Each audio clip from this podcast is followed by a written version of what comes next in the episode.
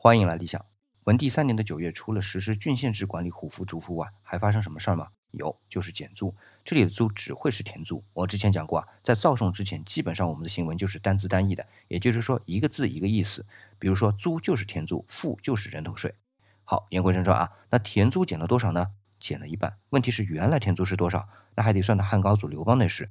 那时刘邦就想要低田租，所以也就十五亿的田租。也就是说，收成是十五斤大米，自己留十四斤交一斤给政府。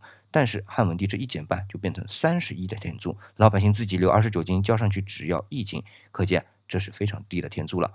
那汉文帝的理由是啥呢？他说老百姓的根本就是种田，租高了，他们就不愿意种了，那本末就倒置了。所以我就来降租，这很朴实的想法吧，但也是很有政治深意的。你想，老百姓不种地，他们能干嘛呢？秦朝就是教训，匆匆的就过去了。今天回复“匆匆”两个字，来看看满历是如何理解我们人生的匆匆的。